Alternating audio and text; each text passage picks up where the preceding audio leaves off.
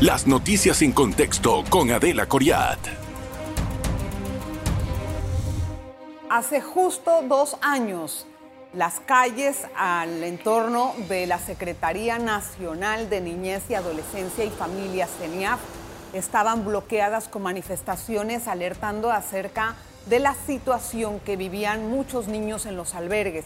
A raíz de esto, hubo varios cambios de directivos. Usted se recordará, una entra, sale, entra la otra, hasta que le tocó a Graciela Maguat, la actual directora, enfrentar esta situación.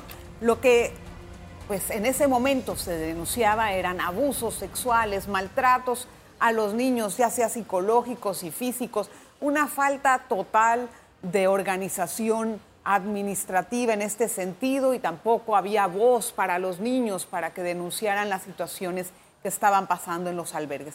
Hoy está con nosotros la directora de la CENIAF, Graciela Maguada, quien le agradezco muchísimo por la entrevista, por pues, eh, disponer del tiempo. Yo sé que usted estaba muy enredada, estaba bastante ocupada y me alegro que sea así, pero me gustaría saber algo. Mire, Directora, pasó ese año, se hizo la ley 285, tuvimos aquí a la ministra María Inés también, eh, acerca de la promulgación, de la reglamentación y de la, y de la tarea de divulgar lo que hay en la ley. Yo eso ha pasado prácticamente de noche. A mí me gustaría que me dijera cuáles son esos esfuerzos que se están haciendo para poder entonar a la población con lo que se legisló. Eh, bueno, antes que nada, muchas gracias por esta invitación a este espacio que nos permite compartir sobre los diferentes programas que llevamos a cabo en la CENIAF. Eh, sin duda fue un hito histórico eh, la aprobación de la ley 285 que crea pues el sistema integral de garantías de protección de los niños, niñas y adolescentes. Nosotros estamos avanzando en una hoja de ruta de desinstitucionalización que es realmente eh, restituirles a los niños que se encuentran en centros de protección su derecho a la familia. Sí, pero yo no veo que eso ha avanzado tanto. ¿Cuántos niños realmente han regresado con su familia?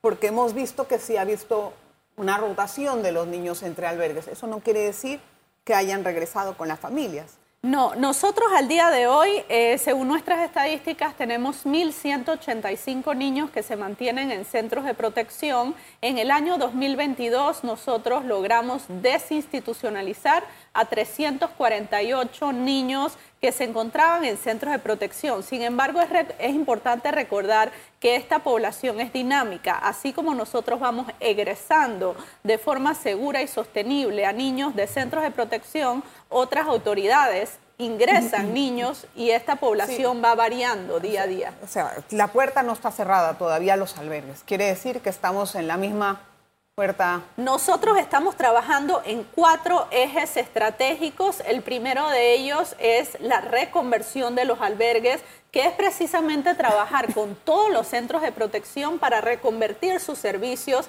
a servicios enfocados en fortalecer a la familia, en ofrecer programas eh, comunitarios que puedan ayudar a los niños en riesgo social. El segundo eje es el cuidado de la puerta de entrada. Allí es, donde hemos, allí es donde hemos hecho en cinco provincias mesas interinstitucionales en la provincia de Panamá Oeste, de Veraguas, de Herrera, de Panamá, de Coclé, donde hemos llamado a todos los actores que tienen que ver con el sistema de protección para cuidar la puerta de entrada. ¿Qué significa cuidar la puerta de entrada? que si hay otra alternativa para un niño en riesgo social que se pueda adoptar por las diferentes instituciones, que apoyemos a esa familia para que no tengamos que separar al niño. eso es en teoría, sabemos, porque esa cantidad de instituciones es muy difícil que se pongan de acuerdo, que esos son parte del Consejo Consultivo que ha, eh, que ha pues, tramitado a través de la Ley 285. En realidad, todos esos 300 niños, ¿a dónde están en este momento? ¿Con su familia, su familia extendida, con una familia acogente? ¿A dónde? Sí, nosotros cuando ocurrió la crisis eh, hubo primero un diagnóstico eh, donde se pudo verificar que muchos de los niños que ingresaron a centros de protección ingresaron por razones como pobreza, que no es una causal válida para separar a un niño de su familia. o por ingresos voluntarios de sus padres, que sus mismos padres biológicos los, llevaban a los albergues. Sin embargo, en este proceso de transformación sistémica, que es un, proceso progresivo, ya que esta ley de protección lo que hace es crear un mecanismo de articulación y de coordinación. Los niños que han egresado de instituciones se ha hecho un egreso, primero que todo, seguro y sostenible en el tiempo. Nosotros hemos tenido el acompañamiento y la asistencia técnica de organismos internacionales como UNICEF ¿Están en su casa o están en casa de acogente? ¿En dónde? no, nosotros tenemos que verificar y encontrar una alternativa dentro de su familia consanguínea idónea. Entonces, ¿dónde están los Por decirlo así, si una madre biológica por situación de drogadicción es negligente con su hijo, nosotros podemos encontrar otra alternativa dentro de su familia consanguínea, un abuelo paterno o materno que sea responsable y esté interesado en asumir el cuidado de su hijo. Pero directora, no me queda claro, sacaron a 300 niños de los albergues. ¿En qué parte están? Los 348 niños que fueron egresados de albergues están con una alternativa familiar dentro de su familia consanguínea a los que se le hizo las evaluaciones y eh, el resultado fue que fueron idóneos para asumir la crianza de sus hijos. Sin embargo, tenemos más. Tengo que hacer una pausa. Regresamos enseguida con más con la directora Graciela Maguat, que se encarga de la CENIAF. Una pausa. En breve regresamos con En Contexto. Estamos hablando con la directora de la CENIAF, Graciela Maguat. Hay algunos puntos que me gustaría eh, bueno, hablar, tal vez no sé si me puedo demorar tanto tiempo en cada uno, pero sí entenderlos. El primero de todos es, ¿qué se ha hecho con el desorden administrativo que había con respecto a los files, a los expedientes de los niños? Entraban al, al, al, albergue, no sabían hijo de quién es, sin ni siquiera el nombre. ¿En qué ha avanzado eso? Eh, primero que todo hemos avanzado en lo que es la implementación del expediente único de los niños, niñas y adolescentes. Este es un instrumento que permite la reconstrucción de historias y que permite tener una estandarización de la información de todos los niños que se encuentran en el sistema de protección, lo que permite a todos los actores que intervienen, CENIAF, el equipo técnico de los centros de protección, el órgano judicial, el Ministerio Público, tener la misma información de cada niño que se encuentra eso no Está listo, según yo tengo entendido. Sí, nosotros hemos hecho la implementación del 76% de los expedientes únicos de los niños que se encuentran en los siete centros de administración estatal y estamos haciendo un escalamiento a nueve centros de protección privados. Y, pero todavía y la meta es que y la meta es que se logre a nivel nacional la implementación del expediente único en todos los centros de protección. Esa meta, licenciada? Nosotros estamos avanzando este 2023 en eh, hacer ese escalamiento en todos los albergues privados. Sin embargo, es un trabajo eh, que conlleva eh, capacitar al equipo técnico de los centros de protección ¿Y privada. ¿Quién lo va a manejar, además? Eh, este trabajo se está haciendo bajo el liderazgo del MIDES, trabajo conjunto con la CENIAF y del Grupo Élite, que fue un grupo de profesionales de trabajo social, psicología clínica, sociología, derecho, que trabajan en conjunto para eh, la desinstitucionalización. Ahora tengo otra pregunta.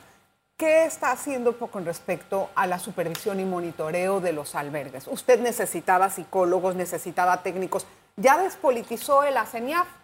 Sí, en la CENIAF se hizo una reestructuración total. Nosotros estamos cumpliendo con lo que establece el decreto 404 del 2020, que nos obliga a hacer visitas de supervisión por lo menos cada seis meses. ¿Cuánta gente Tanto en el 2021 como en el 2022 se hicieron el 100% de las visitas de supervisión. Nosotros en el 2021 y en el 2022 aumentamos 45 especialistas de psicología clínica, trabajo social y derecho para para reducir la mora de los expedientes de protección. ¿Eso le fue suficiente? Eso nos permitió fortalecer las nuevas oficinas regionales de la CENIAF y los centros de protección y trabajar eh, de forma eficiente en los casos de los niños de protección. A ver, si es así, entonces, ¿por qué tengo quejas de algunos eh, albergues diciendo que la CENIAF no está cumpliendo con su, lo que tiene que hacer y ellos mismos tienen que hacer la labor de la CENIAF? Me ha pasado con muchos casos de tal vez niños o adolescentes que los mismos eh, directores del, del albergue me dicen, no, o sea, la CENIAF tiene su equipo, pero no se dan abasto. A mí me toca hacer a veces sus funciones. Si es así, ¿por qué esto pasa? Precisamente eso es lo que estamos haciendo con la construcción del expediente único, con la guía de egresos seguros, trabajar en conjunto el equipo técnico de CENIAF con el equipo técnico de los centros de protección y construir un plan de egreso seguro y sostenible. ¿Qué hace este plan de egreso seguro y sostenible? Que los niños no, regresen al albergue cuando egresen. Pero estoy hablando del monitoreo cuando están los niños dentro del albergue. Sí, el monitoreo, el monitoreo y las visitas de supervisión se están haciendo no solo por parte de CENIAF. El decreto 404 quedó creó un Comité Nacional de Supervisión y Monitoreo donde está el MIDES, donde está la CENIAF y donde está organizaciones civiles. Y estas visitas de supervisión y monitoreo se están haciendo de forma interinstitucional. Nos está acompañando el MIDES, el MEDUCA para verificar que los niños que estén en centros de protección tengan cupo en la escuela, el, el MINSA para verificar la situación no me tiene que dar todas las... Mire, el tiempo es corto claro. y no puedo escuchar a todos los que van. Explíqueme en resultados. ¿Cuántas visitas están haciendo al mes a los albergues privados? Nosotros todas las semanas estamos visitando centros de protección. Por ejemplo, la semana pasada nos encontrábamos en la eh, provincia de Chiriquí Hicimos eh, visitas de supervisión y monitoreo a tres centros de protección. La semana que viene nos encontramos en la provincia de Bocas del Toro y vamos a estar haciendo visitas de supervisión y monitoreo de albergues. Es algo que hacemos de forma permanente con nuestro equipo multidisciplinario. Con esa vigilancia que tienen, ¿cuántos casos de violencia sexual nuevos han detectado? Nosotros, desde que hemos intensificado y reforzado lo que es el Departamento de Control y Cumplimiento de Calidad de los centros de protección, no hemos detectado o no hemos tenido conocimiento de situaciones que se hayan repetido de violencia de niños o niñas dentro de centros de protección. no hay ningún caso de maltrato ni de abuso sexual? Que hayamos tenido conocimiento en centros de protección. Eso, eso no le puedo creer, para nada, porque ¿sabe por qué? No es porque la CENIAF haya hecho un mejor trabajo que van a dejar de ocurrir, sino que en la, cultura y la forma en cómo están los niños dentro de los albergues no lo puede cambiar CENIAF con más monitoreo. Así es que si no tiene eso, es o porque no tienen la forma de comunicarlo o porque por arte de magia no desaparece. Ahí es donde vemos la importancia de la denuncia ciudadana cualquier persona de la comunidad que tenga conocimiento de alguna situación de vulneración de derechos nos puede poner en conocimiento a nosotros. no, yo no le puedo creer que los mil niños no, no se haya presentado ninguna situación de maltrato físico o psicológico o de abuso. Eh, nosotros hemos reforzado lo que es la profesionalización de aquellas personas que laboran en los centros de protección. ¿Por qué? Porque queremos lograr una reconversión de los servicios. Directora, eso no, no significa que eso no esté ocurriendo. Tenemos que recordar que un centro de protección nunca va a poder reemplazar a la familia. La familia del niño es el entorno protector por excelencia y es donde debe crecer el niño o niña con lo que le pregunté. Que los padres son los, el principal anillo protector okay, pero ahorita están en los albergues y el gran, a ver, No, no, es que es importante resaltar que Panamá es el país donde menos niños albergados tenemos en Latinoamérica. Está bien. El número de niños institucionalizados en Panamá es el menor en toda Latinoamérica. pero licenciada, todo este relajo ocurrió por precisamente esas denuncias. Usted dice que en este momento no han presentado ninguna. Para mí es difícil de creer tomando en cuenta la historia que tenemos. Dígame, ¿cuál es la voz que le está dando a los niños dentro del albergue? Porque esa era una de las eh, incógnitas para poder denunciar. ¿Cuál es la voz que tiene el niño dentro del albergue? Todos los niños, niñas y adolescentes que se encuentran en centros de protección tienen derecho a voz. Eso lo establece el artículo 12 de la Ley 15 de 1990. Nosotros tenemos, por ejemplo, buzones eh, para establecer denuncias en todos los 52 centros de protección a nivel nacional y nosotros las recibimos. Igualmente, la supervisión y monitoreo de los centros la hacemos con ONGs de sociedad civil que nos acompañan. los niños nunca les han demostrado a las personas que han llegado ahí que se sienten incómodos. Todo está color de rosa en los albergues. Lo que pasa es que los albergues están en proceso de una transformación sistémica. Nosotros estamos en un proceso de reconversión, porque todos los estudios internacionales demuestran que los niños deben crecer en una familia. Está muy bien. Y estamos nosotros abocando todos nuestros recursos para reducir la mora y reducir el tiempo que los niños permanecen en los centros de protección. Está muy y lo ideal es que gradualmente podamos ir cerrando centros de protección. Esa era la idea de hace dos años. Eso solamente lo vamos a lograr si la sociedad civil se activa participando dentro del programa de familias acogentes. Directora, yo voy a hablar de esa participación, pero a la vuelta, yo sé que usted tiene 1.600 denuncias de parte de los hechos que están en casa que no las han podido atender. Entonces, la participación está. ¿Cuál es la parte que le toca a las CENIAS para atender eso? Una pausa y regresamos. En breve regresamos con En Contexto. Tengo poco tiempo, no voy a alargar la introducción, porque sinceramente me interesa más lo que tiene que decir nuestra invitada. En el caso de las denuncias que se están hablando y que se están diciendo por parte de que quiere que participe, la CENIAC tampoco se está dando abasto. Porque con el personal que usted dice que reforzó, no le alcanza para atender las 1.600 denuncias que tiene a través de de diferentes plataformas que le llegan y tampoco para entender, para poder monitorear los albergues. Entonces, ¿de qué hablamos? La CENIAF tiene la capacidad instalada, estamos atendiendo denuncias no solamente de Crime Stoppers, estamos atendiendo denuncias de la línea 311 y de la línea de celular que recibimos 24/7. La CENIAF atiende en días y horas inhábiles con nuestro equipo de restitución de derechos todas las situaciones o denuncias que nos pongan en conocimiento, no solamente en sede, sino en las nueve oficinas regionales que tenemos a nivel nacional. Ok, pues ¿se, nombró un personal extra para esta tarea? Así es. Nosotros, como le expliqué, eh, tanto en el 2021 como en el 2022 se nombraron más de 45 profesionales pero ellos atienden en trabajo social, en psicología Ok, pero ellos atienden los ellos atienden los albergues. No, no, ah. las, los profesionales fueron distribuidos estratégicamente en las oficinas regionales de la CENIAF, en los centros de protección y en la dirección de protección. Entonces, si es así, ¿por existen esas denuncias sin atender? Porque la, la violencia doméstica y el abuso sexual existe día a día dentro de los Pero hogares. Pero antes habían 700, ahora se sumaron más. O sea, quiere decir que no se están pudiendo atender con la frecuencia en que están entrando. Las denuncias se atienden todos los días con eficiencia y con celeridad.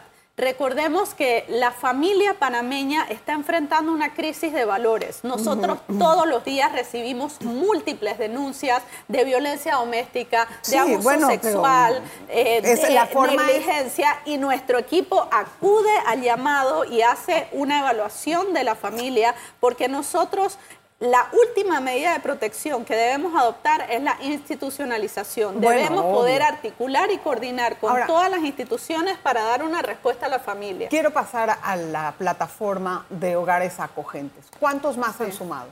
Nosotros en este momento tenemos 27 familias acogentes. Sin embargo, tenemos en total a ah, nivel entonces nacional. Han sumado de 5 de 15 a 27 solamente. Allí es donde hacemos un llamado a la sociedad civil. Y Adelita, hago la invitación, cualquier espacio donde se nos permita hablar de familias acogentes y que consigamos una familia acogente que se postule en el programa es un niño menos ¿Qué le está costando a usted? Porque nada más tiene que 12 hogares más. ¿Qué le está costando? Bueno, apelamos al buen corazón y a la nobleza del pueblo panameño. Eh, nosotros, desde que ocurrió la crisis hace dos años, realmente no hemos tenido un aumento significativo, ni de familias acogentes ni de familias adoptantes. Es decir, que eh, la sociedad civil tiene que adoptar un rol más activo y, formar parte de la solución. ¿No será eh, que CENIAF tiene una burocracia tan alta que les cuesta entrar en ese proceso y decir, no, ¿para qué? me están pidiendo esto, me están pidiendo esto, me están pidiendo otro. Yo no sé si yo cumplo con todo eso. Nosotros tenemos una política de puertas abiertas en la claro, de transparencia y hemos acompañado, incluso tenemos testimonios de familias acogentes que nos comparten cómo ha cambiado la vida de ellos siendo familias acogentes. Graciela, eso no le debe de estar funcionando con nada más 25 familias acogentes y las necesidades que hay. Sí, nosotros tenemos en este momento proyectos de reformas legislativas del programa de acogimiento familiar y de la ley de adopciones que están en revisión y consulta y ya como nosotros como institución hemos emitido nuestras Ahí no veo mucho avance para nada. Vamos a pasar a las adopciones. El año pasado hubo una. No, el año pasado, 2022, nosotros tuvimos 17 adopciones. No, en el 2021, perdón. En el 2022 tuvimos 17 adopciones y en el 2022, en el 2021 tuvimos más. Sí, es importante recordar que las familias adoptivas siguen solicitando, por ejemplo, bebés con ojos azules, blancos y que no existen. Nosotros tenemos una realidad cultural y social que los niños que están declarados en estado de adoptabilidad son niños de grupos originarios, son niños de rango de edades altos y forman miembros de grupos de hermanos. Directora, en eso había una queja inmensa de las familias que estaban esperando adopción por la burocracia y la lentitud con que se tramitaban estos casos. ¿Cuánto ha bajado este trámite? Nosotros solamente en este momento tenemos 48 familias en la base de datos de CENIAF que han solicitado adopción y se mantienen idóneos en espera de una asignación. Pero bueno, Sin embargo, tenemos 45 niños declarados en estado de adoptabilidad en la base de datos que están esperando una familia adoptiva que los reciba. No los reciben porque tienen condiciones de discapacidad, tienen condiciones de salud, tienen rango de edad mayores de 5 años. Hábleme del tiempo. ¿Cuánto tiempo es ahora para adoptar a un niño? Nosotros, eh, recuerde que para que un niño sea declarado en estado de adoptabilidad, interviene el Poder Judicial. Nosotros extendemos y solicitamos la solicitud de que sea declarado en estado de adoptabilidad a un juez. Eh, y, y, en eso esperamos que el niño sea declarado en estado de adoptabilidad. Eh, todos los procesos se están tramitando de forma eficiente y ágil. La familia adoptiva llega con toda su documentación y no demora más de cuatro meses en que ellos tengan su idoneidad. ¿Eso lo garantiza ellos Sí, por supuesto. ¿Está seguro? Nosotros tenemos... Sí, así es. Nosotros tenemos familias idóneas esperando asignaciones. Usted tenía una lucha frontal porque no tenía presupuesto. Yo vi que le asignaron 11 millones este año. Así es. Entonces, yo quiero entender, ¿qué va a hacer con ese dinero?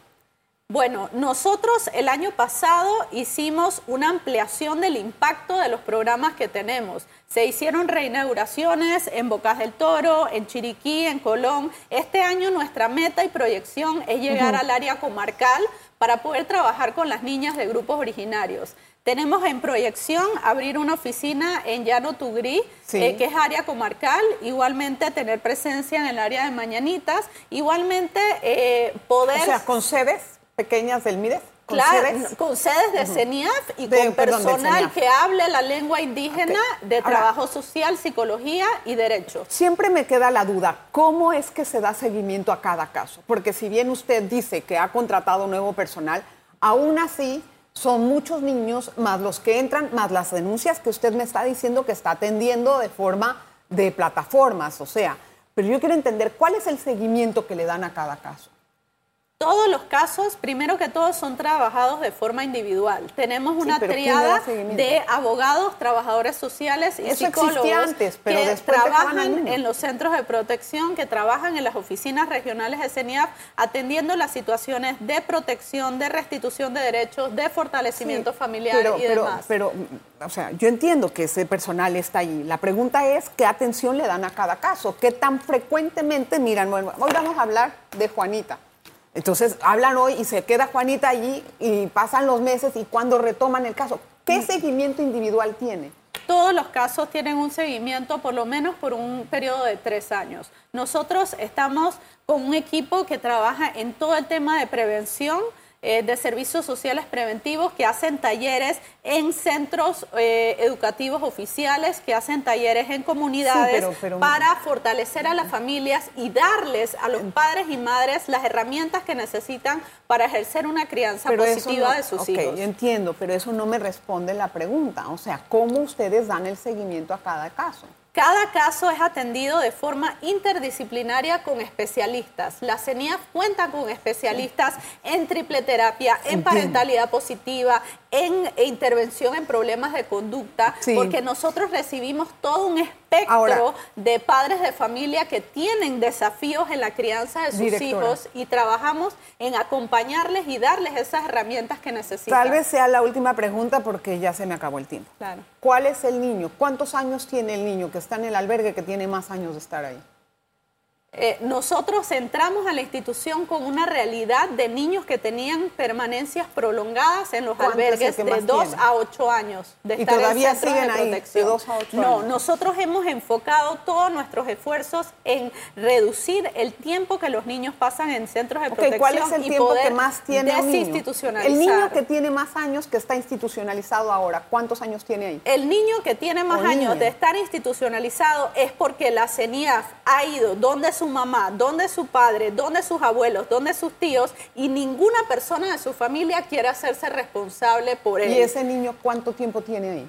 Eh, en ocasiones puede tener más de cinco meses, puede ¿Qué va a tener con años. ¿Qué va a hacer con ese Nosotros niño, eh, estamos trabajando con familias y padres de familia irresponsables que no asumen su Si no le deber de la patria quítele potestad. quítele la patria claro, potestad, ese es el proceso legal que corresponde, pero un niño de 16 años con problemas de conducta, ¿qué familia acogente o adoptiva va a estar abierta a recibirlo? Es difícil, es difícil. Es un problema muy Es un problema multifactorial. complejo, así es. Multifactorial.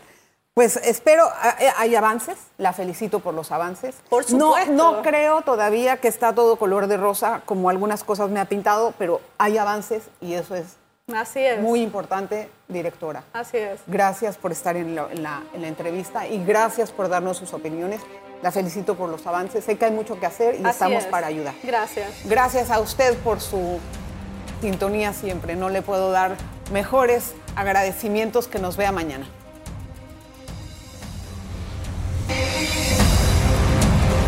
Las noticias en contexto con Adela Coriat.